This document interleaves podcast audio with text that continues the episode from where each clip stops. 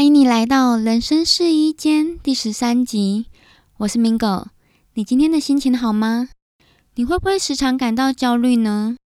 前几个礼拜，我朋友介绍了我一本书，书名是《我们住在焦虑星球》。老实说，我在看这本书的前半段时，我看的超级慢。可能作者的写作手法比较随性，所以一直让我提不起劲来继续看下去。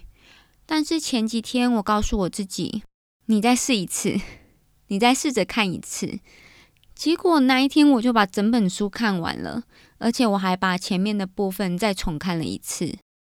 而当我在看了第二次时，我发现我对焦虑这个情绪有更多的认识。所以，我想趁我现在还记忆犹新的时候，今天来和你探讨焦虑这个情绪。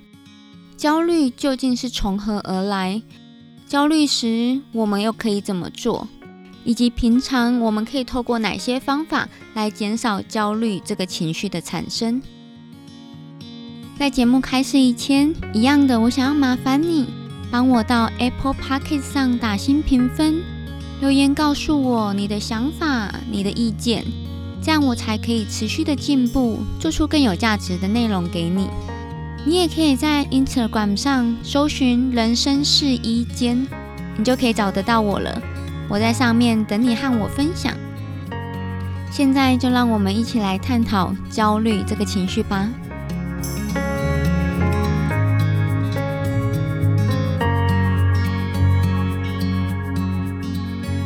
Hello，我是 Mingo。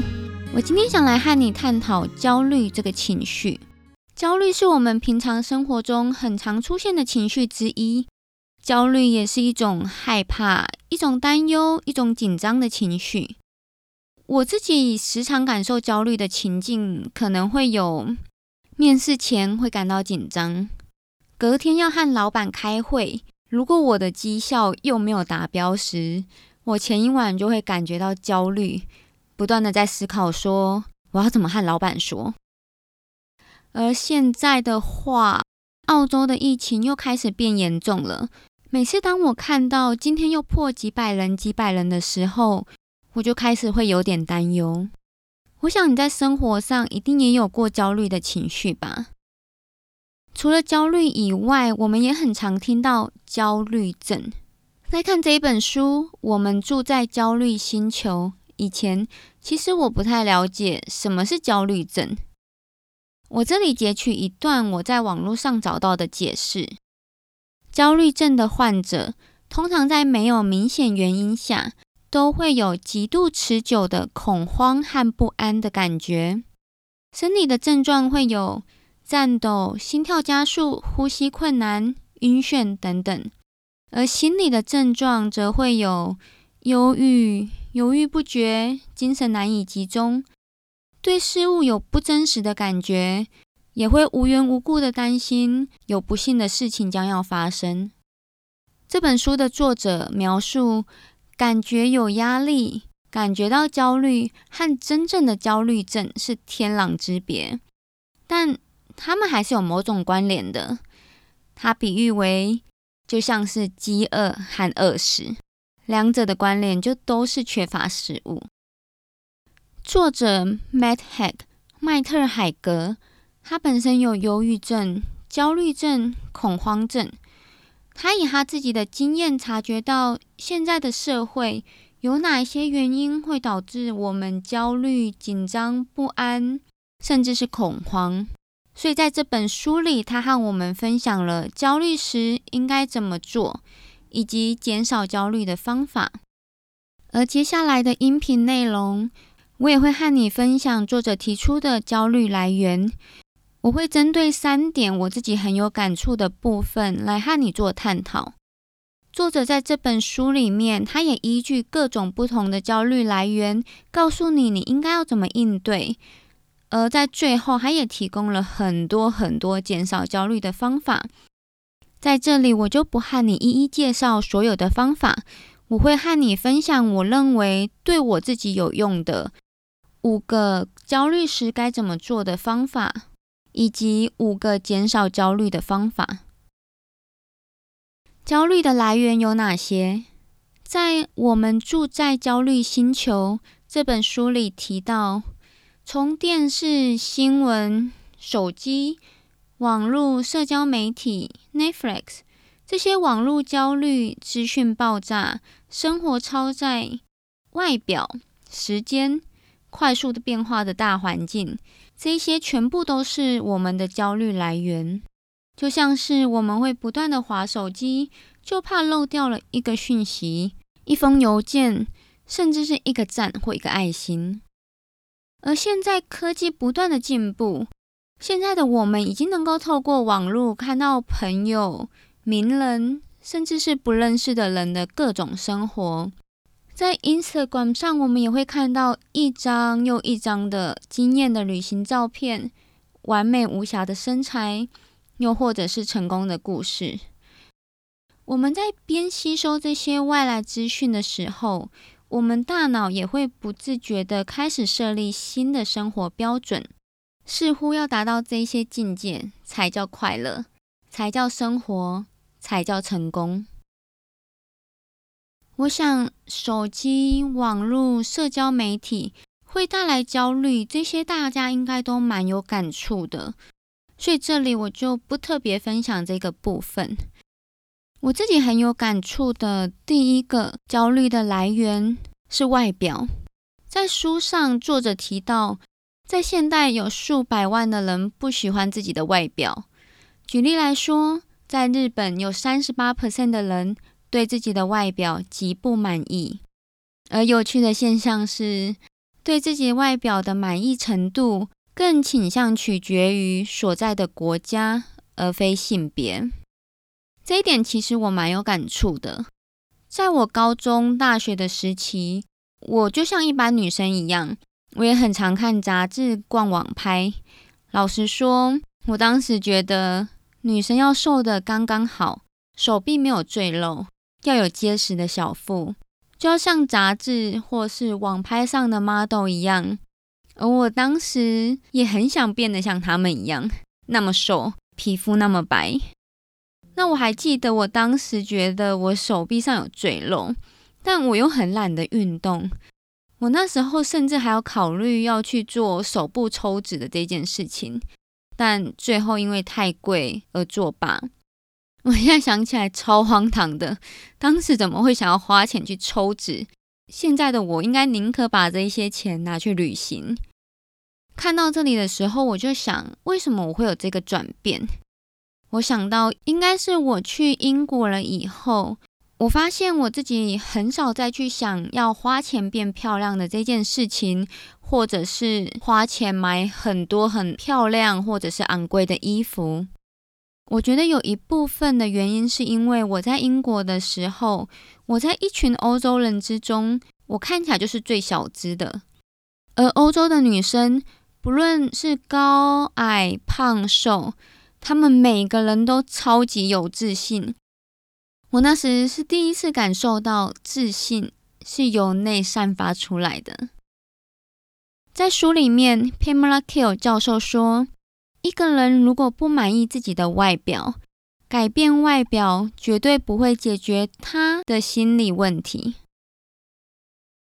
第二个我有感触的焦虑来源，时间。在这里，我想先和你分享一个作者在书里讲到的小故事。他说，怀表诞生于十六世纪，在一六六五年，英国日记作家 Samuel Pepys 在伦敦买了一个怀表。这位英国作家他在自己的日记上面写道：“可是我的老天呐，这个挂在我身上的旧怀表虽然价值千金，可是愚蠢至极。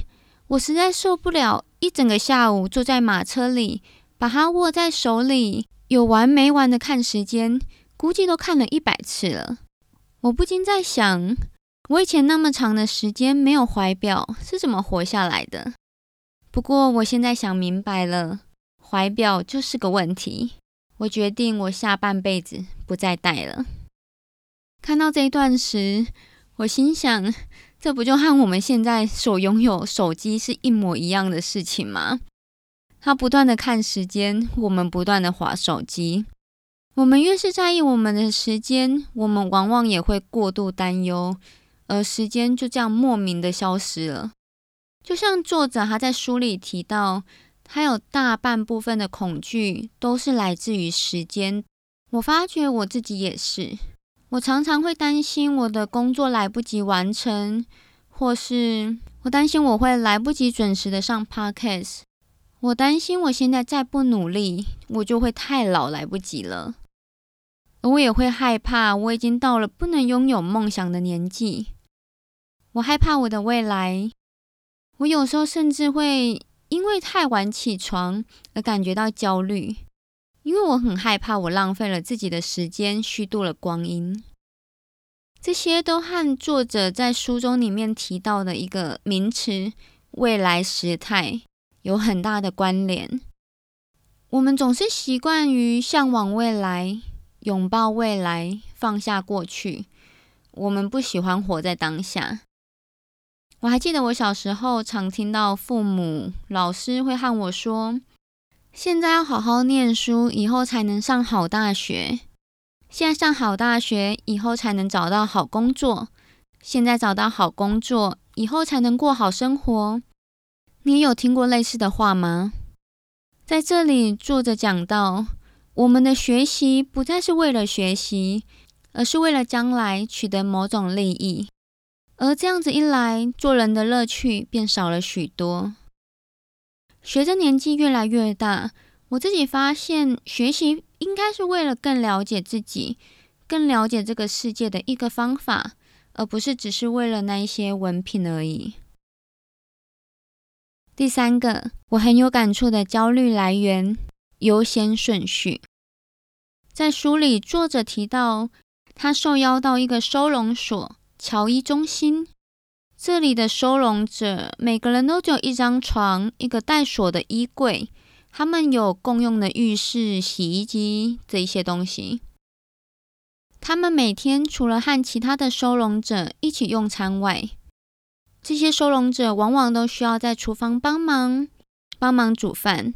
帮忙打扫收容所、打理花园，甚至是帮忙附近的社区等等。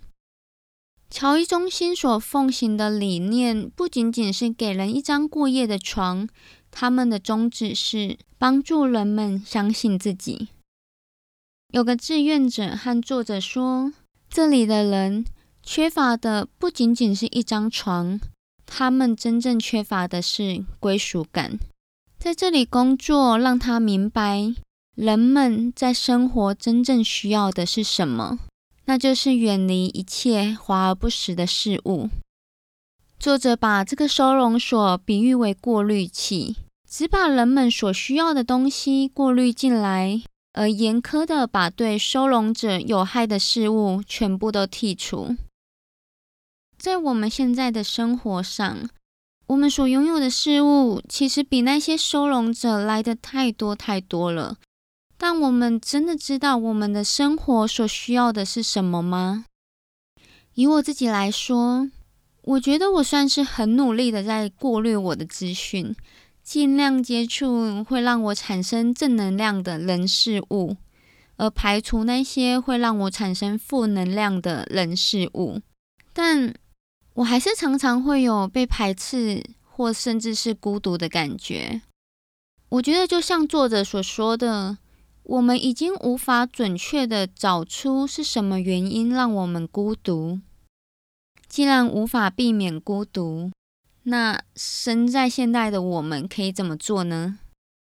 在书里提到美国作家 Edith Wharton，他认为孤独的解药不一定是陪伴。而是设法享受独处，不必害怕没有人陪伴。他说：“我们应该视内心为一间房子，精心的布置它。你可以很舒服的住在房子里面。如果有人要来拜访，就开心的迎接他们。不过难免会有独处一个人的时候，那也要一样的快乐。”我超级喜欢这个比喻。这时候，我脑袋忍不住想到了一个画面：有个女生，她的外表总是光鲜亮丽，打扮得漂漂亮亮，但她的房间却是一团糟，这里一堆衣服，那里一堆杂志，完全找不到空位。你的脑中可以想象得到这个画面吗？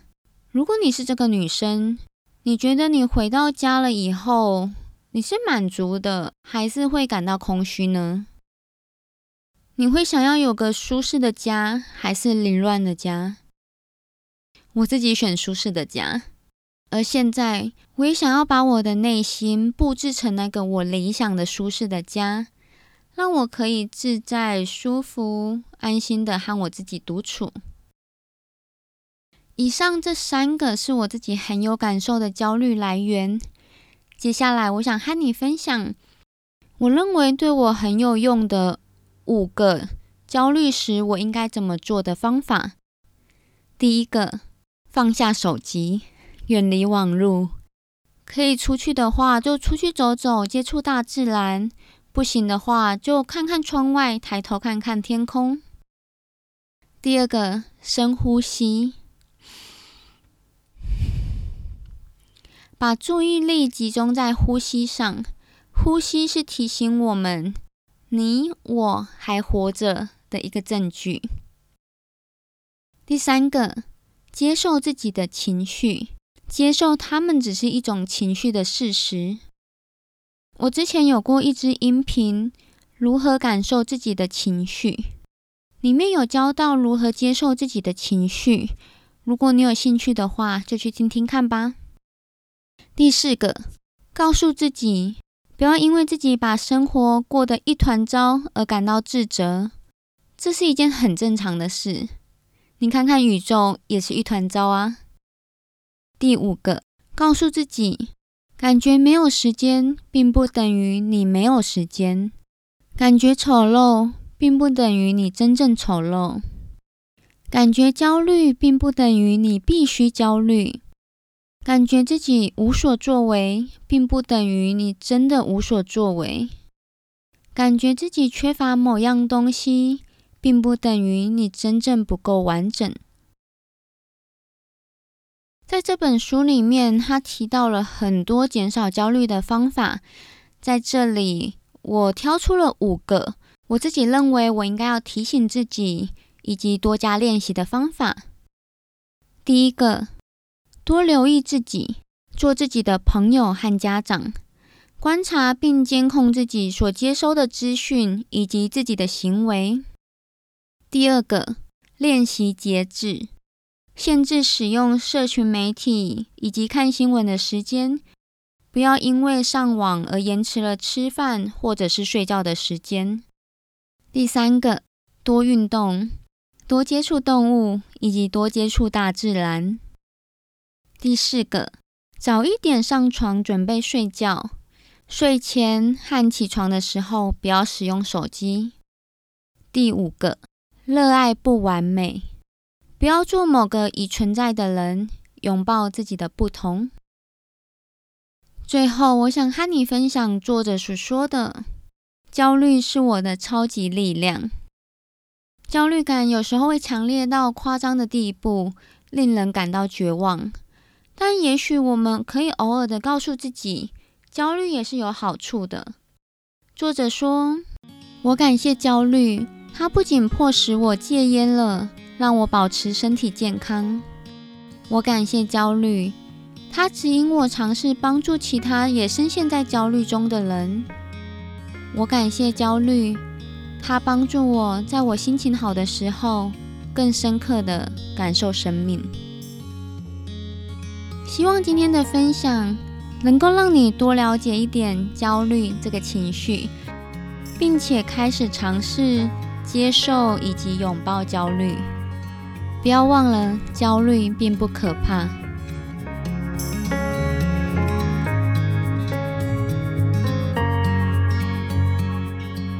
如果这是你感兴趣的内容，欢迎你持续收听这个节目。最后，我想要谢谢你的收听，我也想要告诉你，我们每个人都有可以选择我们的情绪、想法的能力。进而改变我们的行为结果，创造自己渴望的人生。最后的最后，你可以和我分享你的减少焦虑的方法吗？欢迎你回到原文稿留言给我，原文网址是 amingo.com 斜线 pockets 斜线十三，或者是到我的 Instagram amingo 底线 com，或是搜寻人生试衣间，应该就可以找得到我喽。我在那里等你和我分享，我们下次聊，Love you。